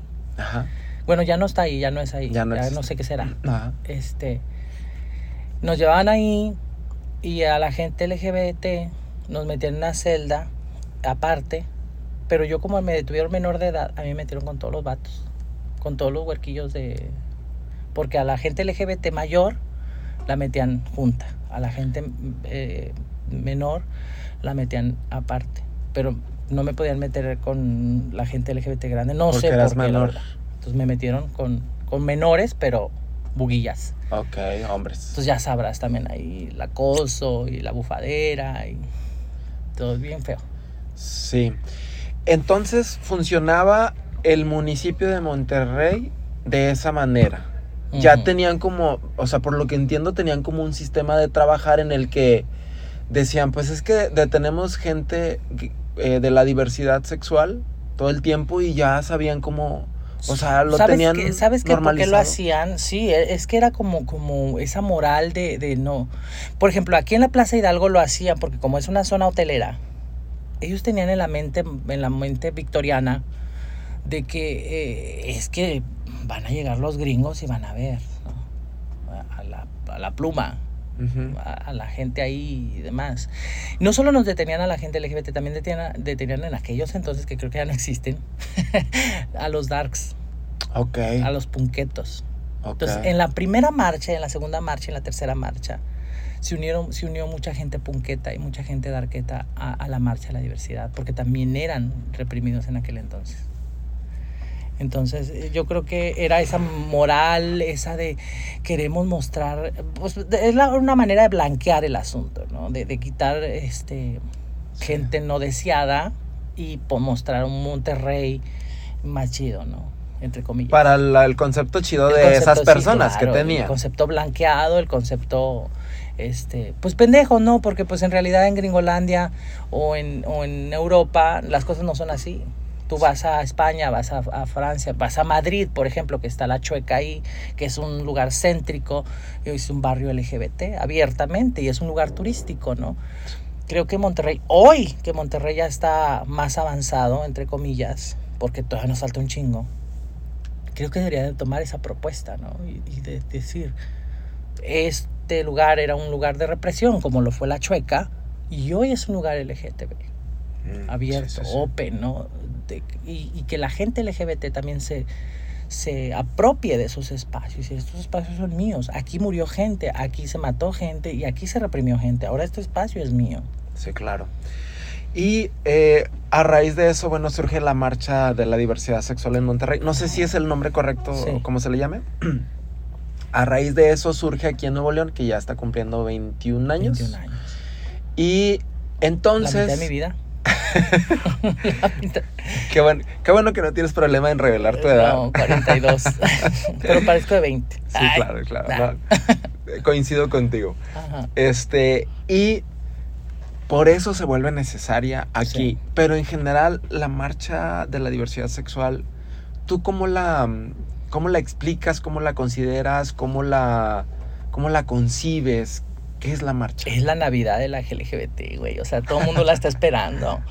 E, es como esperar a Santa Claus vestido de colores, ¿no? E, es, es, es, un día de libertad total, es un día de... Pero también eh, me, me, he enterado que ha habido marchas donde ha habido represión, ¿no? Pero al menos aquí en Monterrey creo que hemos ido abriendo, abriendo un espacio bien cabrón, bien chingón. ¿En la primera marcha hubo represión? Sí. ¿Qué pasó? Cuando nosotros empezamos a organizar, le mando un saludo a mi amiguísima María Aurora, que ella fue también parte de... Ella, de hecho, ella fue la que la organizó, porque era una mujer más adulta que yo. Yo tenía 20, 20, 21 años y ella pues ya tenía más años que yo. Este, poquitos María Aurora. no te nos enojes. No te nos enojes. Entonces yo a ella la miraba así como, como, como a lo mejor me ven ahora mucha gente de 20 a mí, ¿no? Que ando en el desmadre. Yo la miraba a ella que andaba en chinga y todo este rollo. Y tenía un espacio que se llamaba Oasis. Ajá, sí, sí. Y en ese espacio, este, pues yo ahí andaba, ¿no? Era un espacio donde la gente joven, joven y menores también, pues podíamos hacer de las nuestras, ¿no? Podíamos ser quienes éramos. Había de hecho incluso gente trans que no había transicionado y iba y se vestía ahí, eh, se sentían libres, ¿no? Pero nos dábamos cuenta que saliendo de ahí el mundo era distinto. Volver a la realidad. Volver a la realidad. Era un espacio seguro. Y, y, este, luego viene gente de la Ciudad de México, que habla María Aurora con la gente de Ciudad de México. María Aurora creo que también es de la Ciudad de México o algo así. Y pues le empiezan a meter el mitote a María Aurora. ¿Sabes qué? Pues es necesario que Monterrey ya tenga su marcha. Y María Aurora, pues ya siendo una mujer este, adulta, más, más consciente de, de las problemáticas que a lo mejor ella había vivido también ya en la Ciudad de México o en Guadalajara, pues es necesario. Y ella ya tenía como también pues era como líder también ya de un grupo de jóvenes que, que, estaban ahí en el espacio. Éramos, no sé, 300 personas ahí metidas a diario, ¿no? O sea, en el lapso del, del día había un chingo de gente siempre. Y este, y pues María Aurora da la propuesta y todo, no, que sí, que todo. Realmente, Roberto, eh, eh, había una incertidumbre bien cabrona hacer la marcha. O sea, la hacíamos con mucho ímpetu y muchas ganas, pero también con miedo. ¿Qué iba a pasar? al salir a la calle, ¿no? La aquella marcha fue, salió desde el Ángel, desde el arco, que está en Madero, Madero, Madero y... y, Diego de Montemayor. Sí. De ahí parte la marcha. De hecho, hay una foto ahí histórica donde yo estoy al, al principio de la marcha, chiquilla. Este, adolescente. adolescente. Este, sale de ahí todo el mundo con miedo, todo el mundo, ¿qué va a pasar? ¿Qué nos va a decir la poli? Ya teníamos pactado el recorrido, pues no, la poli empezó a, a, encapsularnos, a encapsularnos y llevarnos por otro lado, para que la gente no nos viera. No hubo una represión física, pero sí hubo una invisibilidad, ¿no? O sea, por acá, por acá, por acá, por acá, por acá, por acá, y nos fueron llevando por otro rumbo para que no, para que no fuéramos por el mero centro, ¿no? ¿Y, ¿Y dónde terminó?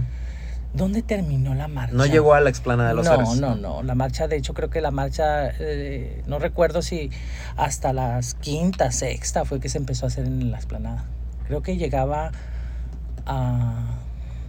La verdad no me acuerdo dónde terminaba okay. la marcha, no recuerdo. Pero es importante el dato de que no llegaba a la explanada. No, no, no llegaba, no, jamás. ¿Y no. cuando ya intentaron llegar a la explanada? ¿Cómo fue? Yo creo que la, a la explanada, y esto lo sabrá Mario, fue cuando Mario toma la marcha y es cuando ya se empieza como a hacer como más fuerte el movimiento, ¿no? Sí. Fue como ya más, este, pues con otro potencial. Y como Mario también ya tenía contactos dentro de, de la política y de los partidos políticos, es como que Mario empieza a posicionar la marcha ya no solo como una protesta social, sino también como una incidencia política. Sí, y decir, claro. aquí están y no se van a mover, así que claro. o me das el espacio o me das el espacio, ¿no? Ya Mario lo platicará en algún momento, pero creo, no estoy segura, que ya la marcha se empieza a posicionar en la esplanada a partir de que, no sé, 2006, 2007, por ahí, que empieza como a hacerse mucho más fuerte la marcha. Okay. Porque yo todavía me acuerdo de la del 2003, 2004, que no era pues no eran marchas como las de hoy, que la marcha de Monterrey ya creo que superó la de Guadalajara. Sí, y va creciendo año con año. Sí, sí claro. Sí, sí, o sea, ya la de Monterrey ya está por debajo de la de la Ciudad de México. Sí.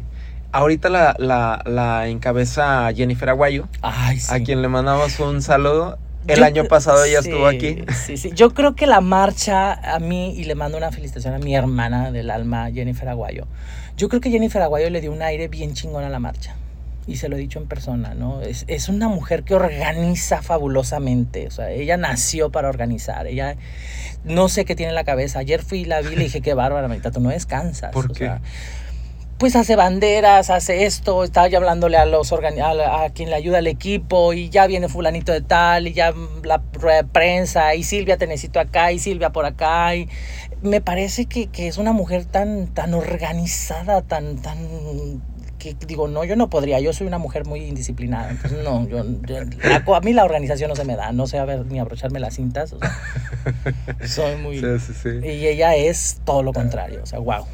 Sí, le mandamos un saludo también a Jennifer, este, que ya estuvo aquí también en este espacio hace un año justamente, cuando a días de la marcha también estuvo aquí. Pues sí, un espacio ahí para, para justamente todo esto que mencionas tú y recordarnos, ¿verdad? Que todavía hay luchas pendientes. Pues sobre todo en Monterrey, ¿no? En Monterrey que el matrimonio igualitario pues se, puede, pero no está legislado todavía, ¿no? O sea, no, no el registro civil no se ha modificado. Ok. Este, las personas trans pueden rectificar su acta de nacimiento, pero todavía es un juicio virtual. Ok. Este, eh, ahorita la lucha también es el, por el, orden de los apellidos, ¿no? Por ejemplo, cuando llegan una pareja este, de mujeres o de hombres, ¿cómo, cómo va a ser el orden? Este, hay detenciones arbitrarias todavía. Todavía. Claro. Eh, sobre todo yo creo que las mayores víctimas ahorita son las mujeres trans trabajadoras sexuales. No solo, no solo de la, del, ahora no solo de de las autoridades, sino hasta de la, delincuencia organizada, ¿no? Yo he hablado con ellas muchas veces y le digo, ojalá y no lleguemos a lo que es la Ciudad de México, ¿no?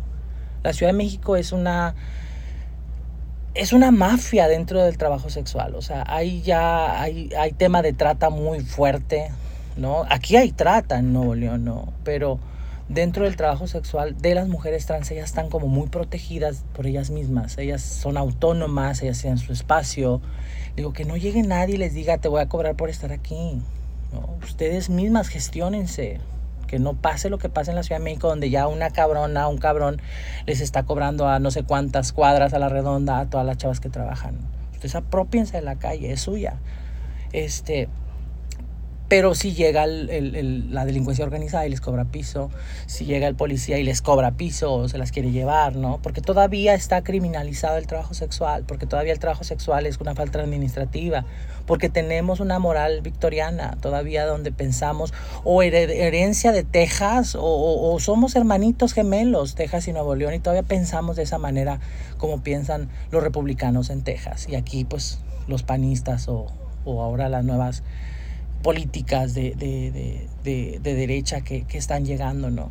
Necesitamos, entre muchos temas, eh, dejar de criminalizar el trabajo sexual, dejar de criminalizar a las trabajadoras sexuales. Claro. Este, eh, específicamente para la comunidad trans, toda esta cuestión de identidad, la cuestión de las transiciones, cuestiones este, médicas, todo eso, ¿hay algún pendiente? No, mucho mucho. Por ejemplo, existe el protocolo del, del, Instituto del Seguro Social, pero no se lleva a cabo, no, no, no, se, no se lleva a la realidad, no se activa el protocolo.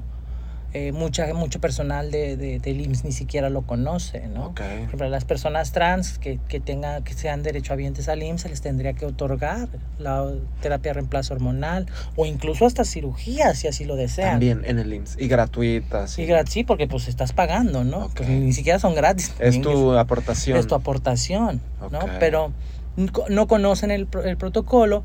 Además que el protocolo está hecho con la intención también de que no se lleve a cabo. Porque, por ejemplo, hay un espacio donde dice que a las personas trans se les podrá dar su tratamiento de reemplazo hormonal siempre y cuando en la unidad que les toca exista la haya en existencia. Y si no existe ninguna, pues ya te quedas. Ya se jodiste. No, y aparte que se lo estás dejando a criterio del médico que te va a atender. Si el médico que te va a atender tiene algún tipo de prejuicio, pues no te lo va a dar. Va a decir, no, no hay y ya con eso se la barre, ¿no? Sí, claro. O sea... Entonces estamos dejando todavía en manos de la moral, del criterio, de, de, de, las médicas médicos como el uso de conciencia que querían hacer aquí. La objeción de conciencia. La objeción de conciencia. Pues muchas, muchos pendientes todavía, Silvia. Muchas luchas todavía que se tienen que dar, ¿verdad? Bastante. Para seguir este, garantizando, o tratar de garantizar el bienestar de la comunidad. Así es. Aquí en Nuevo León. Silvia, pues este se nos acaba el tiempo.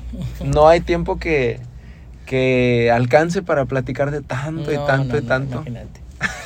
hay muchísimo que hablar. Muchísimas anécdotas también. Yo creo que dentro de todo no hay no todo es feo, no todo ha sido horrible. Yo creo que hemos no estuviéramos donde estamos. Eh, todo lo que hemos luchado y todo lo que hemos eh, lo que hemos malvivido tal vez o lo que nos hemos jodido en el tiempo pues es todo lo que hemos cosechado y al menos yo estoy muy agradecida de estar viva, ¿no? Porque sabemos que a lo mejor las mujeres trans no duramos mucho o porque somos asesinadas o por alguna otra circunstancia y mira, ya 42 años Sí. sobreviviendo. Sí, qué bueno, qué bueno que me recuerdas eso porque yo en- siempre tengo esa, pues no sé cómo llamarle, pero me inclino siempre a, a buscar lo malo. O sea, porque me interesa señalar lo que está mal. Pero es que de lo Pero- malo se saca precisamente las problemáticas y de ahí se sacan las soluciones. Pero qué bueno que me lo dices. A ver, ahora háblame de, ya para, ya para terminar, estás agradecida por estar viva, como dices ahorita. ¿Qué más agradeces? O, o, al- o qué más recuerdos bellos guardas? ¿O algo bueno que nos quieras compartir? Sabes que yo, yo, por ejemplo, agradezco estar viva. No agradezco al sistema porque se ha sido bien mierda, pero agradezco estar viva a que a lo mejor tuve una mamá que me arropó, a la fortaleza con la que me educó, al carácter que tengo y a, también yo creo que a esa niña que soñaba cuando era infancia, eh, e- esas ganas de, de- siempre documentarse, de siempre estar, de siempre reclamar y siempre decir, no, eso no es así. ¿No? Pero siempre fui así desde muy niña, ¿no? Eh, el no tener a lo mejor una educación eh, académica eh, no me ha impedido nada, Roberto. Yo siempre he sido una persona que ha leído muchísimo y siempre a mí me satisface mucho a veces debatir con académicos, académicas y tener las mismas herramientas que tienen ellos. Eso para mí como mujer, como trans, como una mujer precarizada y no tener los alcances que tuvieron ellas y poder debatir con esas personas, eso para mí es bien grande. Es muy satisfactorio poder estar en, en espacios donde las mujeres como yo antes eran negados, de, negados, ¿no? Eran totalmente espacios imposibles de poder alcanzar, ¿no? Cuando yo, por ejemplo, que yo vivía allá en la Indepe, yo de niña vendía empanadas ahí en el TEC, afuera. Caminaba todo el TEC cuando tenía 8, 10, 11 años, toda sucia, porque yo siempre he sido bien desmadrosa. De la risca al tec de la Risca al caminabas. TEC. Ajá. Ajá. Y luego ya después en bicicleta y así. Y yo miraba el TEC y pues yo veía pura gente fifí, ¿no? Puro así inalcanzable, ¿no? Y hoy soy una gran aliada del TEC, ¿no? Hoy estoy en la Semana de los Feminismos, he estado dando ponencias, fui reconocida como Mujer del Año del TEC hace tres o cuatro años, ¿no? Y yo veo a esa niña y digo, nunca te lo imaginaste, güey, o sea, Claro. mira dónde estás, ¿no? Compartiendo espacios con gente que tú nunca te imaginaste y que a pesar, y me lo dice mi esposo, dice, que a pesar que te trataron de destruir, ¿no? Y que no tuviste las herramientas ni económicas, ni, ni el sistema te ayudó nada, ahí Las estás. Y, y has estado en, el escen- en escenarios adentro del TEC dando conferencias. Conferencias, con académicas, con académicos. Fíjate. Estoy, y ahorita por ejemplo creo que te platiqué que me invitaron también a la Universidad de Málaga a Sí. también a dar una ponencia, ¿no? O sea, Que todo eso es te para nos vas a ir para allá. Sí, todo para mí eso es bien satisfactorio, Roberto, porque pues al final de cuentas este son cosas que para mí son logros personales donde volteas a ver tu historia truculenta de, de alcoholismo, de, de haber este, sentido toda la violencia encima y cómo he ido conquistando esos espacios, ¿no? Sí. Porque a lo mejor ya no estuviera viva si hubiese caído más profundo. Sí, sí, sí. Y, este, y quien me salvó la vida fui yo misma. Claro. Llegó un punto que dije, ya no, ¿qué estoy haciendo? No mames. Claro, claro. Te voy a platicar dos cosas que me pasaron recientemente. Eh, una estaba yo con mi compañero camarógrafo en Gonzalitos, ahí por Plaza Real. Estábamos haciendo unas imágenes y pasaron dos chicos y iban tomados de la mano. Eh, recientemente también el día de la rueda de prensa de la marcha que estuvieron Jennifer con algunas chicas drags que estuvieron aquí en el centro. Ese día ya no te alcancé, pero cuando terminamos de hacer la entrevista, las chicas, las drags o dragas, no sé cómo, también Sí, tengo desconocimiento ahí. En algún momento voy a invitar a alguna de ellas para que me, me platique todo Yo esto. te traigo una. Salieron y se fueron caminando por la calle Hidalgo tal cual estaban vestidas. Hace 21 años, ninguna de las dos cosas hubiera pasado. Impensable. No, Roberto, hace 10 años no se hubiera Ok. pasado esto. O sea, ¿Qué sientes de, de que estas dos cosas sucedieron hace menos de un mes aquí en Cuando Monterrey? yo veo eso y se lo platico a mi esposo porque salimos a la calle le platico toda mi historia porque pues bueno, él es venezolano. este, no, contó, no conoce un contexto más atrás. Le digo, cuando yo veo dos chavos agarrados de la mano, a, ver, a mí se me han salido las lágrimas, Roberto. Cuando yo veo a las compañeras trans, me llegó una vez, tengo la colectiva, y me llega mucha gente joven, y me llegó una chavita trans de 18 años. Y, le, y platicando mi historia, porque ella me empieza a preguntar, ¿no? Yo creo que les da curiosidad. Y este y le empiezo a platicar de toda la violencia, todo cómo, lo, cómo la pasábamos. Y a ella no le cabía en la cabeza cómo nos detenían y por qué. Pero ¿por qué las detenían, no? ¿Por qué esto? ¿Por qué lo otro? Cuando ella me, me hizo esas preguntas, me cayó el 20 y dije, ni idea tiene de la violencia a la que nos enfrentamos nosotras. Y ahí fue una vez, no sé si porque sea mi esposo o no, pero me dice, Gabriel, tú no sabes, Silvia, lo que tú has hecho. Tú no tienes idea quién eres. Y dije, no mames, o sea, yo no, no, nunca me había, hasta que esa chavita llegó y me movió eso, es que ya no, no entiende ese contexto de, de, de, de, violencia a la que nos enfrentamos las mujeres trans, ¿no? Ahora ella va a vivir a lo mejor la violencia de acoso machista, eh, la, la, violencia que vamos a vivir todas las mujeres jóvenes, ¿no? Pero por ser trans, de la violencia institucional, la violencia desde el Estado, eh, la persecución, la invisibilización, ya no la vive, ¿no? Ella ya incluso está dentro de mesas de trabajo, incluida por el propio gobierno, ¿no? Que el propio gobierno la busca y le dice, y mira, y queremos y todo. Yo, qué esperanzas que en mis épocas el gobierno fuera a buscar, ¿no? Al contrario, te buscaba? para, venga para acá, la estamos buscando a usted, ¿no? Éramos totalmente... ¿Cómo ha cambiado? La gente decir, esta se ríe de sus propias tragedias, pero es que así debe ser, Roberto. Yo ya las sufrí, ahora me río de ellas. Qué bueno, qué bueno, Silvia. Cerramos. ¿Tienes alguna película favorita? Me gusta mucho una película que se llama La chica del soldado. si la, conoces, mírala. La chica del soldado este, habla precisamente de una historia trans. Y no te la voy a platicar hasta que la veas porque es bien interesante el tema y hay que hacerle un análisis a eso porque habla precisamente de la milicia de, Estados Unidos y no sé si sepas. Bueno, te voy a decir nada más por... Eh, Dame una probadita. Una probadita. Esta película, gracias a esta película, la historia por ser una historia real, la, la, protagonista se llama Calpurnia Adams, todavía vive. Eh, y, y, su esposo, su novio se llamaba Barry, pero no recuerdo el, el, apellido. Esta historia da pie a que en Estados Unidos se cree la ley, no lo digas, no preguntes, para los soldados. Okay. Porque antes a los soldados en Estados Unidos se les preguntaba si eran heterosexuales o gays para ah, no dejarlos entrar. Ah, okay, okay. Gracias a la muerte de un hombre que estaba enamorado de una mujer trans es que a los hombres gays les permiten entrar a la milicia. Y a las personas trans todavía no nos lo permiten. Y aquí en México pues no, ¿verdad? Aquí en México creo que hasta ahorita no se dice nada, no se pregunta igual, pero tengo una, un contacto y te lo voy a buscar, que es militar y que es abiertamente gay. Y te puede contar todas las atrocidades que, que vive. Incluso es visiblemente VIH. Okay. Ah, hizo visible, hizo visible su, su, historia a partir de que le discriminaron en, el, en, en la milicia por ser gay, por ser eh, vivir con VIH. Qué historia, qué historia. Hay que contarla también. Sí, cañón. Bueno, Silvia, pues te agradezco mucho que, que hayas estado aquí, que nos hayas compartido todo esto, que hayas abierto muchas cosas que tal vez estaban ahí como guardaditas. Uh -huh. Te lo agradezco mucho. Sí, muchas cosas, muchas cosas. Y muchas cosas que platicarles. Y queda todavía. pendiente. Sí. Hay, hay, que hay que grabar otro sí, episodio. Sí, sí. Gracias, Próximo. Roberto. Gracias a ti por invitarme siempre. No, hombre, gracias a ti. Y gracias a ustedes, amigas, amigos, amigas. Nos vemos en el siguiente episodio.